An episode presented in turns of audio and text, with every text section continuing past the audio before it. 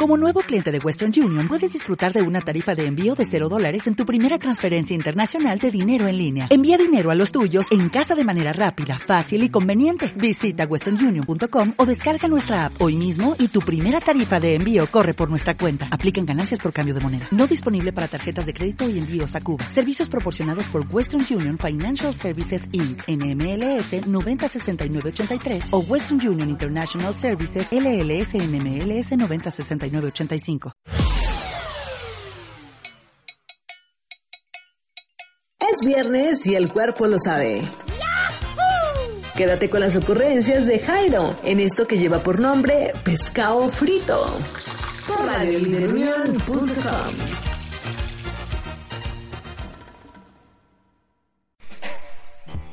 Muy buenas noches, les saluda Jairo Lois, mejor conocido en los bajos fondos como Jairo Guitarreao. Y por supuesto, esto es Pescado Frito a través de la señal web de Radio Líder Unión. Les empiezo a decir desde ya que pueden seguir arroba Radio Líder Unión, así en Instagram y Facebook, y que me pueden seguir también a mí, arroba Jairo Guitarreao, arroba Jairo así en Twitter y en Instagram. Y esta vez lo digo como algo mucho más importante que otras veces, porque estamos en final de temporada. Sí, señor, este es el último programa de este año y precisamente para celebrar el cierre de este ciclo aquí en Radio Líder Unión con Pescado Frito, quiero compartir con ustedes retazos. Retazos de programas que hemos hecho y que pueden por supuesto ustedes escuchar completamente a través de la aplicación de iBooks. Pero empecemos con nuestros retazos y por supuesto, la noticia curiosa, que es el primer retazo que tenemos que compartir. La mejor, la que más me gustó, para compartirla con ustedes.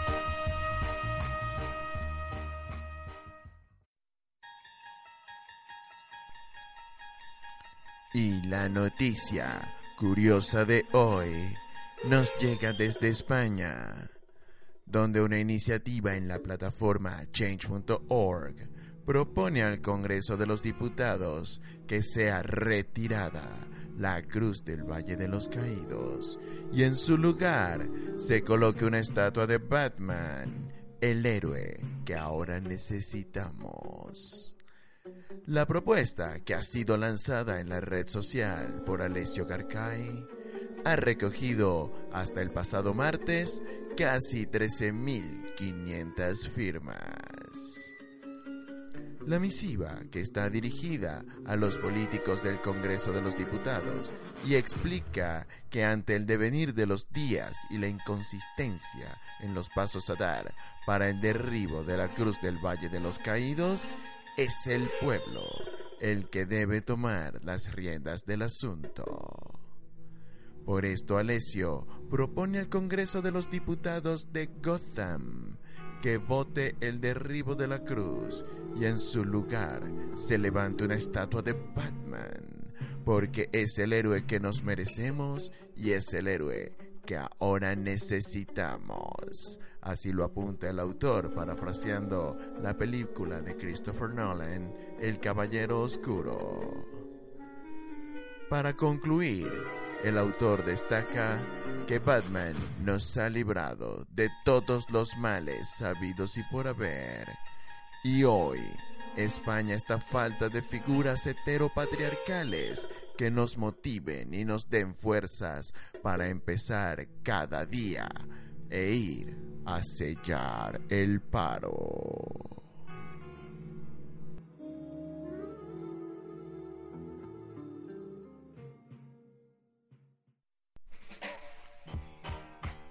Y sí, seguramente se estarán preguntando lo mismo que me pregunté yo cuando leí esta nota la primera vez, que fue, ¿dónde firmo? Y la nota me respondió en change.org, ahí te lo dije al comienzo, ¿no? Eh, pues exactamente, en change.org y de verdad hay que ofrecerle una bebida refrescante, eh, preferiblemente con su toque de cebada al señor Alesio. Qué hombre tan sabio, qué hombre tan genial. Él sabe exactamente lo que su pueblo necesita. Una estatua de Batman, sin duda alguna. Es más, amigo Alesio, amigo Alesio, yo quiero conversar contigo muy seriamente.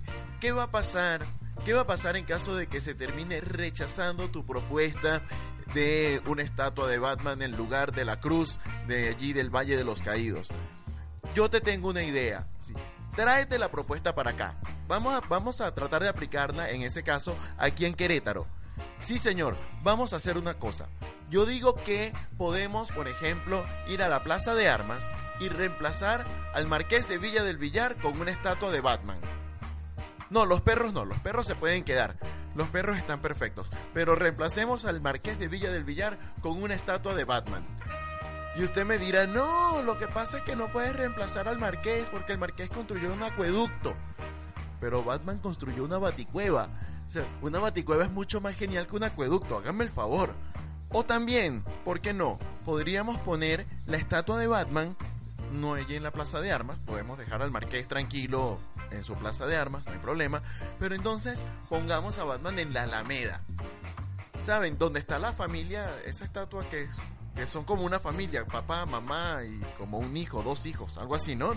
Imagínense ustedes que está esa familia allí, eso allí en la Alameda del lado que da constituyentes. Entonces le ponemos a Batman detrás, protegiéndolos del crimen. Esa es la propuesta definitivamente el Batman de la Alameda. Vamos a empezar a recoger firmas, amigos queretanos, para que se erija una estatua de Batman protegiendo a la familia queretana allí en la Alameda pero también quería hacer otro par de observaciones acerca de esta propuesta, ¿no?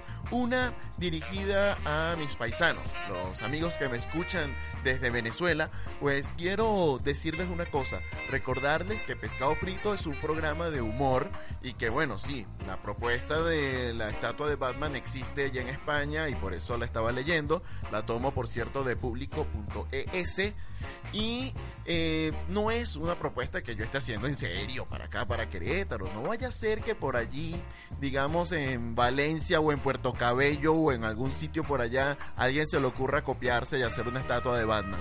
Como ya se plagiaron el logo de Batman para otra cosa, pues no vaya a ser que se tomen también la idea de la estatua de Batman, ¿no?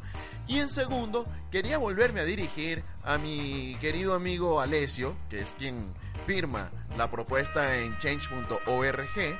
Ese es Alessio Garcay. ¿Eh? Ya tiene, ¿cuánto fue? 13.500 firmas de apoyo hasta hace, digamos, hasta hace poco más de una semana, ¿no? El asunto es, Alessio, que haces algunas afirmaciones sobre Batman dentro de la petición que a mí no me quedan tan claras, ¿no? Por ejemplo, la petición, no lo leímos en la nota al comienzo, pero ahora sí se los comparto. Eh, dice, a ver, por acá decía algo como, aquí está. Batman une todas las clases sociales, todas las ideologías políticas, a bandidos y maleantes, a la clase media trabajadora y a los nacionalistas de aquí y de allá. Eh, no sé hasta qué punto sea Batman una persona que una a todas las clases sociales, ¿no? O sea, eh, de hecho, es un señor muy obviamente millonario. O sea, tan obvia y absurdamente millonario que de hecho a mí me cuesta entender cómo nadie sospecha que Bruno Díaz como mínimo financia a Batman. ¿No? O sea, siendo que eh, es tan difícil conseguir tecnología como la que usa ese señor, pues porque es prácticamente tecnología militar de la que dispone, ¿no? Pero además también hay otra afirmación aquí que me, que me llamó la atención, que es la que cierra precisamente la petición y dice eh, que Batman nos ha librado de todos los males habidos y por haber. Y hoy España está a falta de figuras heteropatriarcales que nos motiven y nos den fuerza para empezar cada día para ir a sellar el paro. No sé, o sea, Batman como figura heteropatriarcal tiene como problema a Robin. Y ustedes me dirán, pues, de peso depende de, qué Robin, ¿no? por ejemplo, eh, los que conocen un poco más la historia de Batman en los cómics sabrán que hay un Robin que es hijo biológico de Batman, que es Damian Wayne. Ese, ese Robin no tendría ningún problema. Porque, pues, perfecto, ¿no? O sea, heteropatriarcado. Papá, hetero, todo bien.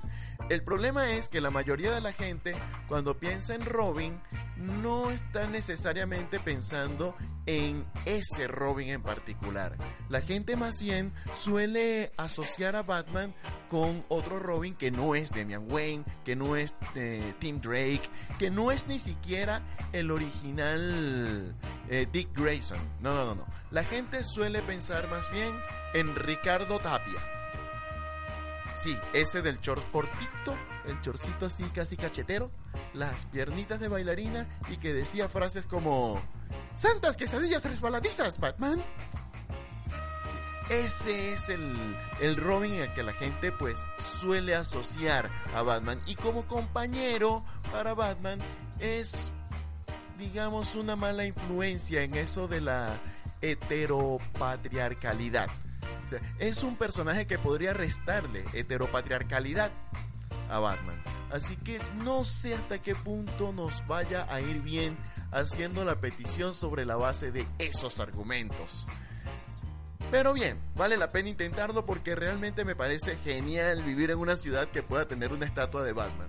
Mejor si es un Batman que está eh, protegiendo una familia. Pero ustedes díganme a mí qué opinan, qué les parece. ¿A ustedes les parece que Batman puede ser una figura capaz de unir a las clases sociales?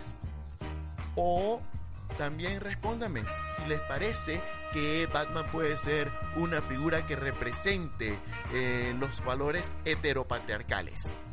No importa que estén a favor o en contra, solamente saber si los representa, en su opinión. Eso me lo pueden decir a través de arroba Jairo Guitarreao en mi cuenta de Twitter. Pero yo por ahora lo que voy a hacer es dejarlos con buena música. Les recuerdo que hoy íbamos a dedicar todo el programa a versiones interesantes, a covers interesantes. Y por eso les voy a...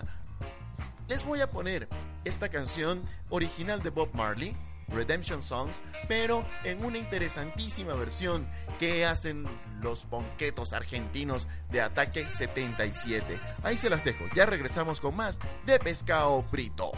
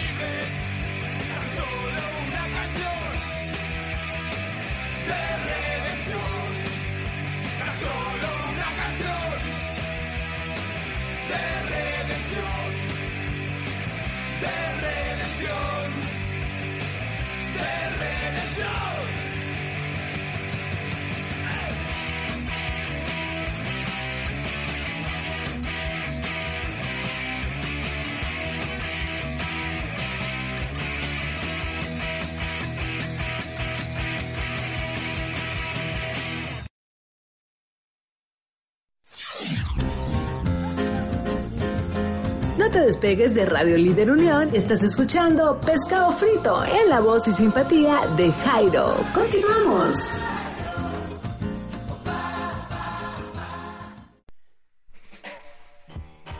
Y ya estamos de regreso con mucho más de este pescado frito de viernes por la noche o cualquier hora a la que usted tenga bien escuchar este programa, porque lo puede estar haciendo a través de la aplicación de iBooks, pero por supuesto yo digo viernes en la noche, porque es la hora a la que se está transmitiendo este pescado frito a través de la señal web de Radio Líder Unión, emisora a la que por supuesto pueden seguir y compartir todo lo que quieran con ella a través de sus redes sociales, arroba Radio Líder Unión, así en Instagram también tenemos para ustedes. Arroba Jairo Guitarreao, ese soy yo, Semoa, a través de Twitter e Instagram, arroba Jairo Guitarreao. Allí me pueden seguir con toda, eh, con toda confianza. Yo no me, me, asusto ni nada porque me estén siguiendo. Pero eso sí, ahí se va a enterar usted de lo que estoy haciendo en materia de música en vivo, en materia de stand-up comedy eh, y de muchas otras cosas que se me ocurren escribir o poner por allí, ¿no? Pero bien, vamos eh, a seguir en materia, vamos a seguir en lo que estábamos, por favor. Estábamos hablando de un asunto serio como lo son los extraterrestres. Sí, señor, los extraterrestres, no Wisin y Yandel por si acaso, ¿no?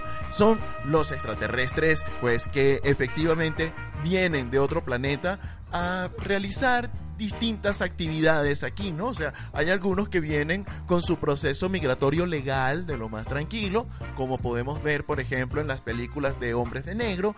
Eh, hay otros que son un poquito más hostiles, como podemos ver en el Día de la Independencia y en muchas otras películas.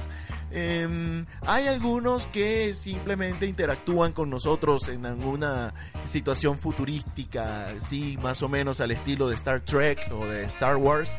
Pues bueno, hay de todo, hay de todo en el mundo de los aliens. Pero yo quería llamar la atención sobre unos mm, que, a nosotros nos parecen como de mala eh, vamos a decir, como de, como, de malas mañas, como de mal gusto, ¿no?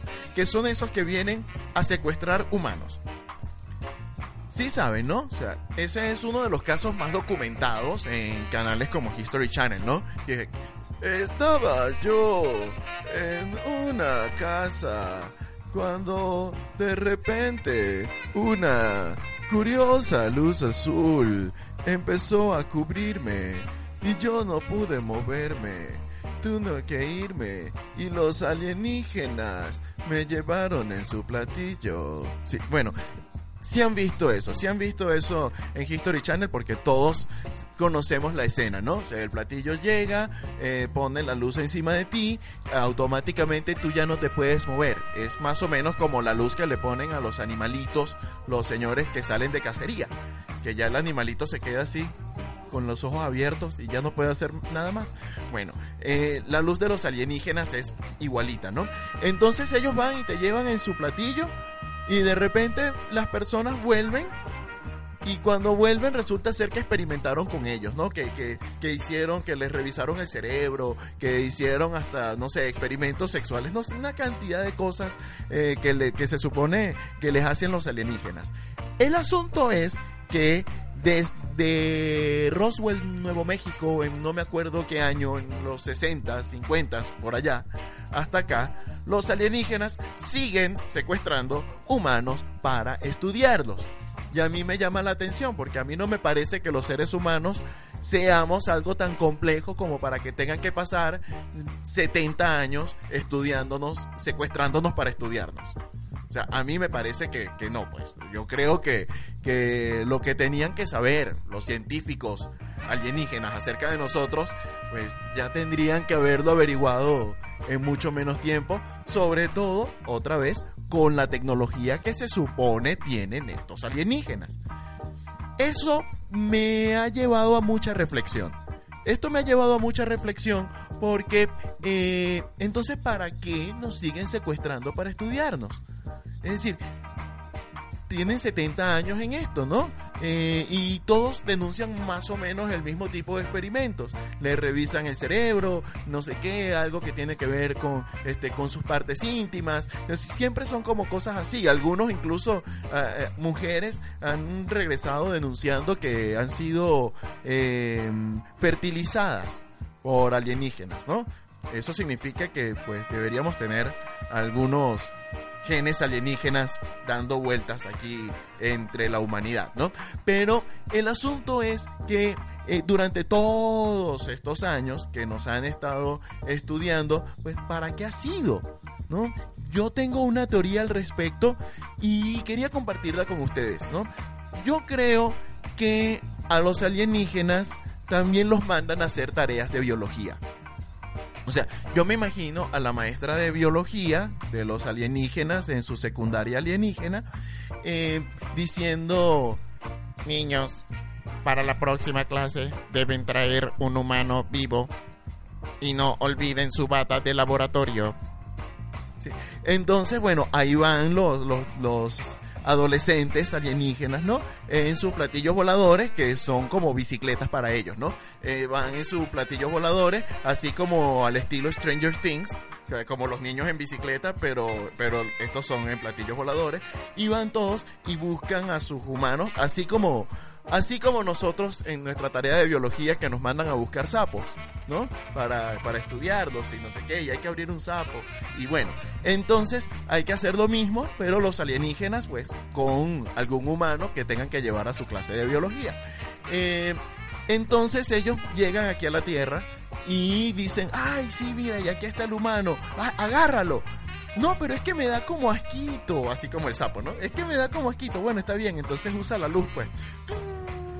Y secuestran a los, eh, a los seres humanos así con la luz, ¿no? Pero sí, o sea, eso yo creo que daría una explicación bastante razonable al tema de los alienígenas eh, que realizan experimentos con nosotros, los seres humanos, sin que nosotros... Eh, sepamos muy bien la finalidad de estos experimentos. ¿Qué están tratando de saber sobre nosotros? Ah? También están las teorías según las cuales todos los dioses en que hemos creído nosotros a lo largo de la historia han sido alienígenas, ¿no? Hay un programa de televisión muy particular, muy interesante sobre eso. Ah, yo no le creo, pero me divierte muchísimo, ¿no? Así como ustedes también se divierten escuchando pescado frito. Nosotros vamos a dejarlos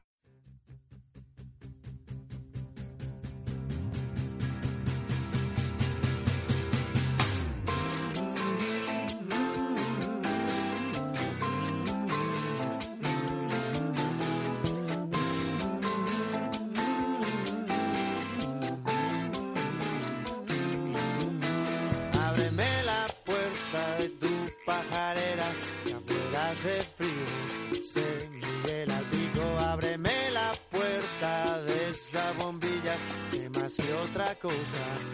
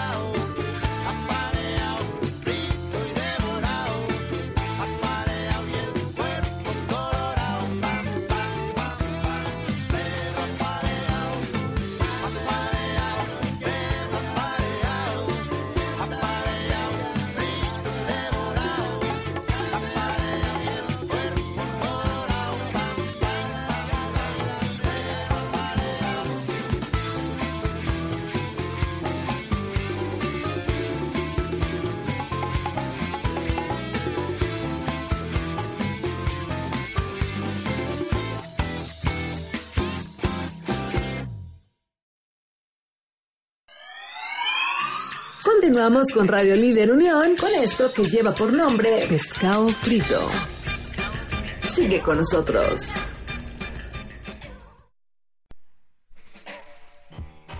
Y sigues escuchando Pescado Frito a través de la señal web de radioliderunión.com. Y es momento de comentarte algo muy importante.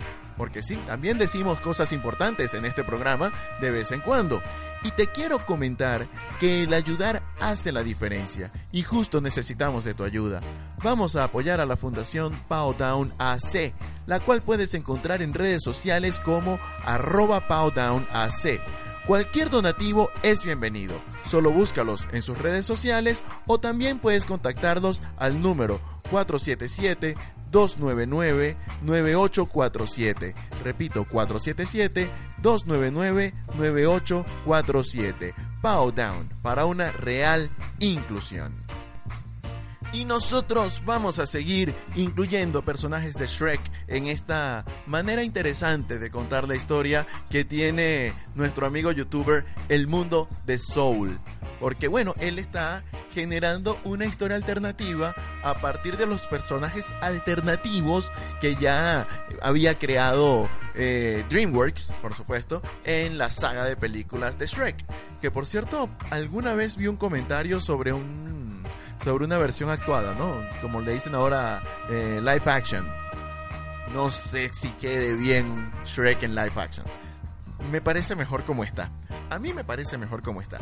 Pero bien, el asunto es que quería comentar sobre otro par de personajes que tienen historias muy interesantes. Uno de ellos es la Cenicienta, que aparece muy poco.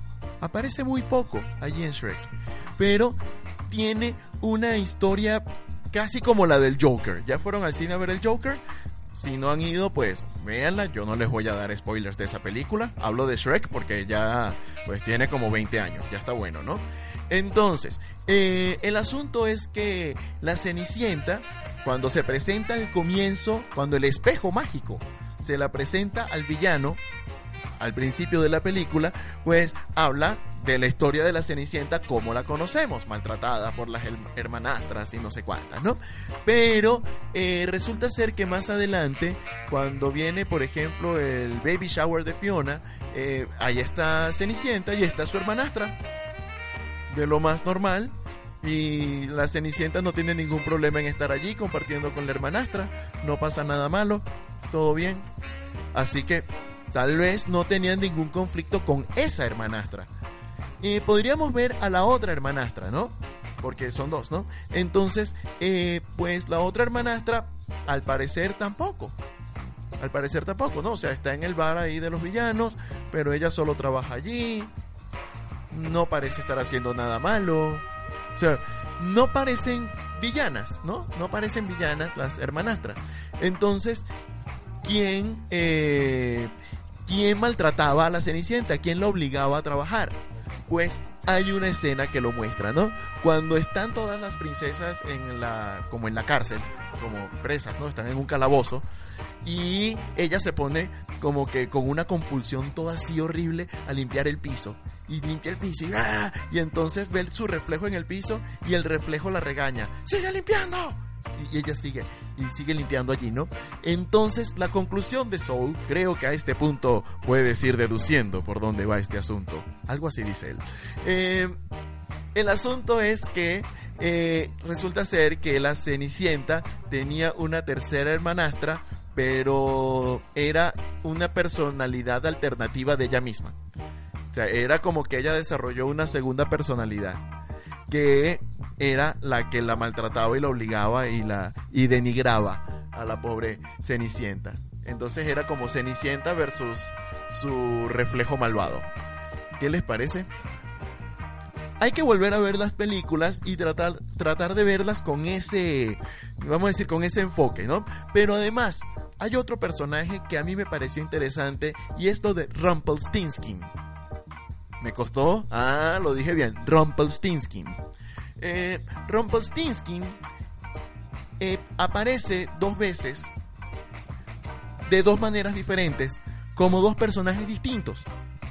O sea, en Shrek 3 cuando los villanos se, vamos a decirlo de alguna manera, eh, abren su corazón, ¿no?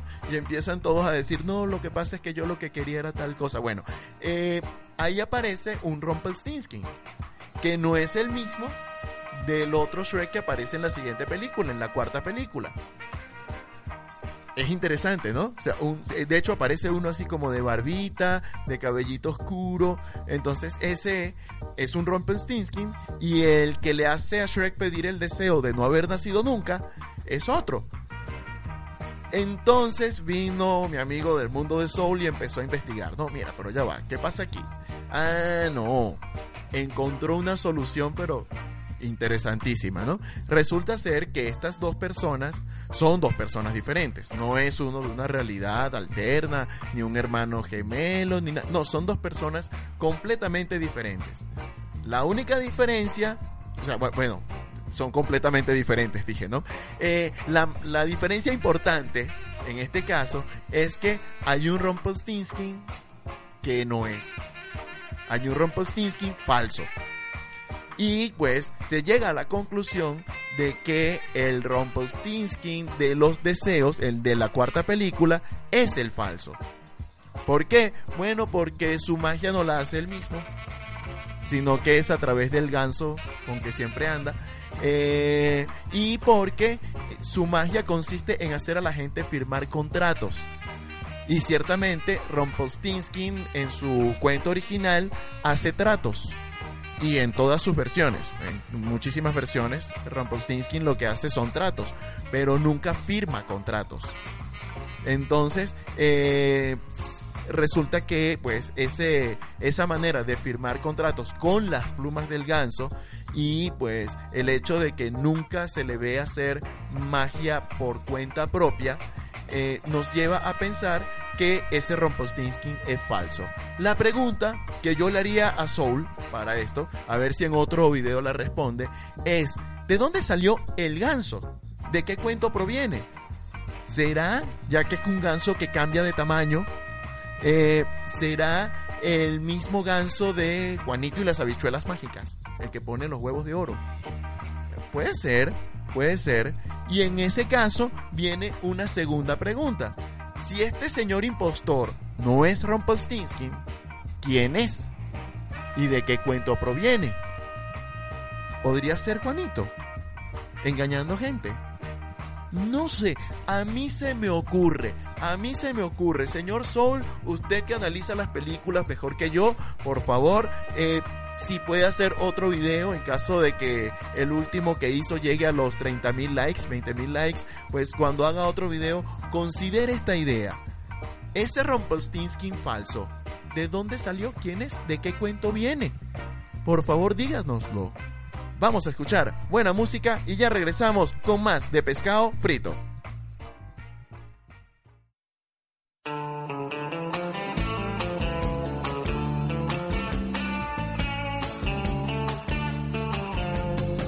Dicen que tienes veneno en la piel y es que estás hecha de plástico fino. Dicen que tienes un tacto divino y quien te toca se queda con él. Si esta noche quieres ir a bailar, vete poniendo el disfraz de pecadora. Pero tendrás que estar lista en media hora, porque si no yo no te paso a buscar. Pero primero quieres ir a cenar y me sugieres que te lleve a un sitio caro. A ver si aceptan la cartilla del paro, porque si no lo tenemos que robar.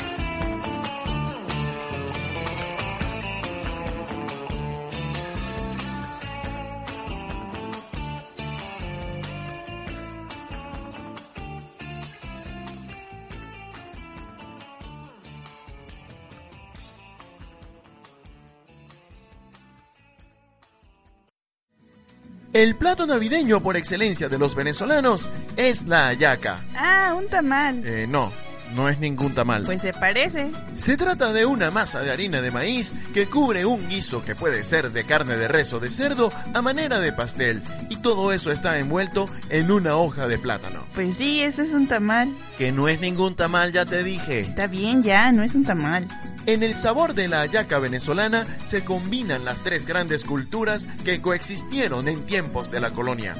Las aceitunas, las alcaparras y las pasas, típicas de Europa, se juntan con el maíz, producto americano por excelencia, y la envoltura en hoja de plátano, característica de los africanos. Pero la mejor manera de explicarte la diferencia es invitarte a probar una hallaca en Encontrarte con Venezuela Querétaro 2019, este 30 de noviembre y 1 de diciembre en los espacios de Lucerna Querétaro.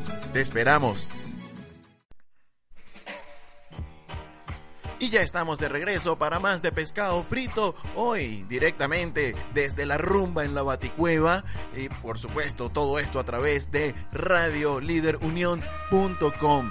Eh, les cuento que pues dejé de bailar con Bárbara a mitad de, de canción porque Bárbara se estaba quejando de un pisotón que le di, pero fue, fue sin culpa, en serio, en serio Bárbara. No, no era mi intención, no, no quería, ¿no?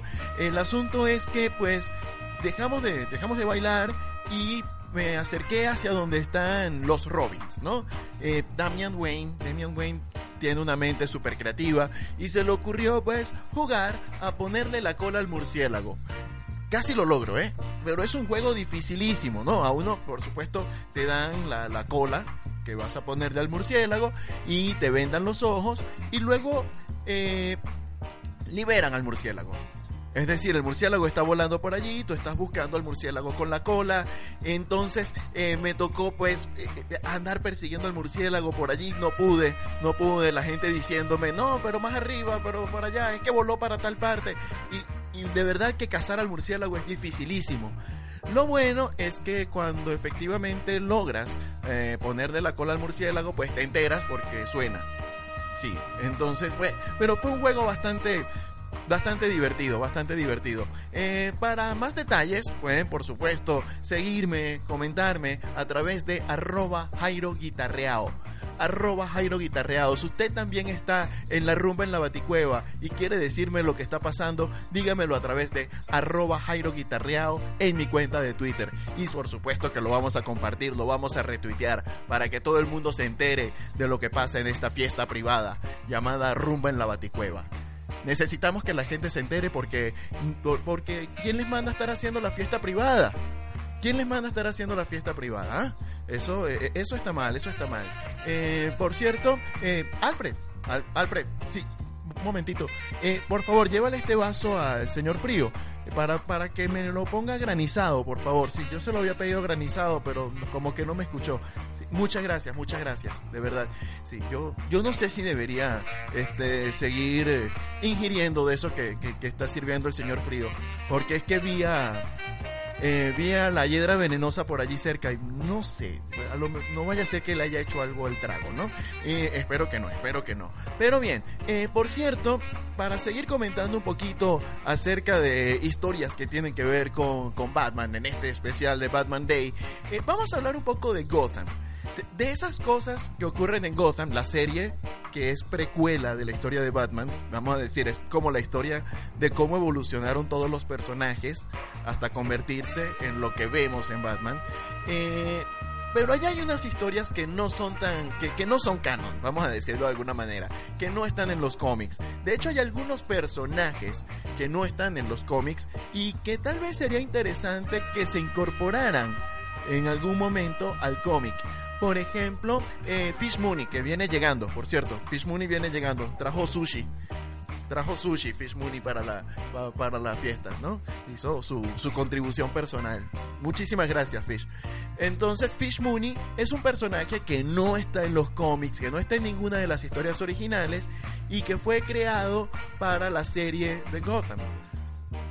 Pero es un personaje que le da muchísimo sentido a todo lo que ocurre en la primera temporada. De hecho, es un personaje que digamos, tiene, es directamente o es como que eh, la madre argumental del pingüino. El pingüino es posible, de acuerdo con esta historia, solamente porque Fish Mooney estaba allí primero. Así que eh, yo creo que sería interesante que ese personaje que no existía antes, ahora sí se incorpore a los cómics o a las series animadas o a ese tipo de cosas, ¿no?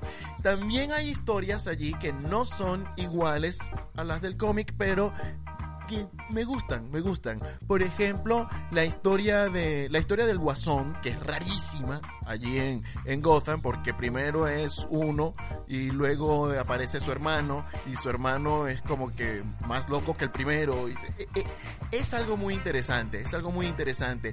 La historia de cómo surge Solomon Grundy. Solomon Grundy, para los que no lo recuerdan, es una especie de zombie gigante, forzudo, y que solamente dice Grundy. Ese. Entonces, eh, en la serie de Gotham, la historia de cómo surge, de cómo era una especie de freelancer de la mafia de Gotham, eh, y luego muere y reaparece gracias a unos tóxicos, muy al estilo de las tortugas ninjas. Entonces reaparece con esa forma de zombie. Eh, está también bastante, tiene también bastante punch. Me gusta mucho esa historia. Son cosas que deberían quedarse con, con Batman a futuro. Sí, y por cierto, eh, les recuerdo que al principio, cuando estaban decorando, eh, nos pidieron encarecidamente que no ocupáramos, que no estorbáramos en el área de los batitubos. ¿Sí se acuerdan de los batitubos? Cuando Batman y Robin bajaban, eh, eran personas normales cuando se subían a los tubos y cuando llegaban estaban en la baticueva ya disfrazados de Batman y Robin. Sí, bueno, eso está aquí, lo tengo, está relativamente cerca de donde estoy cubriendo en este momento. Muchachos, por favor, no, ya nos dijeron que no estuviéramos cerca de, o sea, que no jugáramos allí en los batitubos. Sí, por favor, Superboy, ya vamos a, vamos a liberar el área porque, pues, me dijo Dick Grayson. Para los que no saben, el primer Robin, eh, Dick Grayson me, me estaba informando que, pues, van a utilizar esa área para una pa- para un evento especial. O sea, no, no me queda muy claro exactamente de qué se trata, pero hay un evento especial, ¿no? Por cierto, eh, me llama la atención que Dick Grayson no aparece en la serie de Gotham. Sí, tal vez por un asunto de edad, ¿no? O sea, eh, Bruce Wayne en la serie empieza siendo un niñito y termina siendo todavía un adulto jovencito y a lo mejor eh, la diferencia de edad que se calcula normalmente entre Batman y Robin no da para que aparezca Dick Grayson allí, pero yo sentí como que me hizo falta. A mí me hizo falta ver algo que, llevara a la idea de que podía llegar a existir Robin. Y tal vez sí lo hubo. Tal vez sí lo hubo. Yo, eh, no sé, yo creo que vi en el, en el mismo capítulo, perdón, en el mismo capítulo donde ya se, se asomaba por primera vez el guasón, ¿ok? Eh, en ese mismo circo me pareció ver a un par de, de chicos que estaban como enamorados, que podrían haber sido eh, los fabulosos Grayson, eh, o algo así, ¿no? Los Flying Graysons, no me acuerdo el, el nombre exacto de, de los trapecistas que eran los padres de, Dick Grayson y que por supuesto pues mueren en un accidente durante el acto de circo. Pero eh, ahí me pareció ver eso, ¿no? Otro personaje que hizo falta en Gotham fue el de Harley Quinn. Por cierto, tampoco viene Harley Quinn. Ah, ok, si viene para la hora de, la piñata. Sí, bueno, vamos a esperar a ver cómo es esa piñata, ¿no? Parece que Harley Quinn la trae. Eh, el asunto es que eh, Harley Quinn no aparece tampoco en la serie de Gotham por un tema de derechos, por un problema de, de derechos de uso del personaje, ¿no? Y hubo que reemplazarla con una especie de mimo que tal vez no satisfizo mucho al público en ese momento, ¿no? Eh, pero ahí estaba, ¿no? Ahí estaba esa, eh, eh, esa versión rara, que no era Harley Quinn, que era otra persona, trabajando igualmente para el Guasón. No se entendió nunca si estaba enamorada del Guasón, como, como es el caso de, de, Harley. Pero Harley, la propia Harley, habría venido muy bien en Gotham. Porque Gotham tenía mucho de psicológico. O sea, la, la, psicología de los personajes era algo muy importante en Gotham. Y Harley Quinn, pues, para los que no saben, y a lo mejor se sorprendan, eh, es una psiquiatra que solía trabajar en el manicomio de Arkham o en el asilo de Arkham. Entonces, eh, y por cierto, pues le tocó atender al Joker, al Guasón, y el Guasón terminó, fue terapiándola a ella y convirtiéndola en lo que ya sabemos que es Harley Quinn, en lo que vieron algunos en la película de Suicide Squad. ¿Mm? La diferencia es que el guasón que la terapió a ella, pues tal vez era un poco más convincente que Jared Leto. Pero bueno, está a punto de empezar el show, está a punto de empezar el show, ya que no adivinan quién bajó por el batitubo. Sí, señor, ella misma, Gatúbela, ahí la tienen. Mira, yo voy a hacer algo. Yo, de verdad, quiero ver este show completo. Así que me voy a quedar a ver el show completo. Los voy a dejar a ustedes con buena música aquí en Radio Libre. Y ya estamos llegando al final de este pescado frito que es por supuesto final de temporada y final de ciclo maravillosamente compartido con nuestros amigos de Radio Líder Unión a quienes agradezco infinitamente por la oportunidad de entretenerlos, de, de, de compartir mis locuras, lo que se me vino a la mente con todos ustedes a través de esta señal web. Pero también les quiero invitar a que estén atentos a mi blog, Pescado Frito blog.wordpress.com. Allí pues vamos a estar retomando la versión redactada de Pescado Frito, que fue como nació este maravilloso proyecto. Y ya el año que viene vamos a estar de nuevo compartiendo eh, por distintas plataformas lo que son nuestros, eh, nuestros podcasts, nuestros clips de podcast. Ya estamos en esa, en esa parte de producción. Pero yo me quiero despedir, eh, no sin antes recordarles que sigan a arroba Radio Líder Unión y estén atentos de toda la programación que tienen para ustedes. Ya les dije que arroba Radio Líder Unión es en Instagram y en Facebook. Ahora sí se los dije. En Facebook y en Instagram. Ahí está arroba Radio Líder Unión. Pero también tienen que descargarse la aplicación de iBooks. ¿Para qué? Para que puedan escuchar todos nuestros programas. No solamente los de pescado frito, sino también todos los que hacemos en Radio Líder Unión para ti. A la hora que quieras, en el lugar que quieras, puedes escucharlos en formato de podcast. Yo me despido, así que les quiero desear felices fiestas. Un abrazo gigante a todo el equipo de Radio Líder Unión y a ustedes amigos que nos escuchan en casa. ¡Hasta pronto!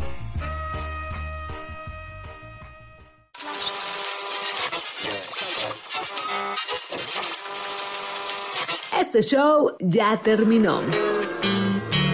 Te esperamos en la próxima ocasión en Pescado Frito. Somos Radio Líder Unión. Quédate con nosotros. ¿No te encantaría tener 100 dólares extra en tu bolsillo? Haz que un experto bilingüe de TurboTax declare tus impuestos para el 31 de marzo y obtén 100 dólares de vuelta al instante. Porque no importa cuáles hayan sido tus logros del año pasado, TurboTax hace que cuenten. Obtén 100 dólares de vuelta y tus impuestos con 100% de precisión. Solo con Intuit TurboTax. Debes declarar para el 31 de marzo. Crédito solo aplicable al costo de la presentación federal con TurboTax Full Service. Oferta sujeta a cambios o cancelación en cualquier momento.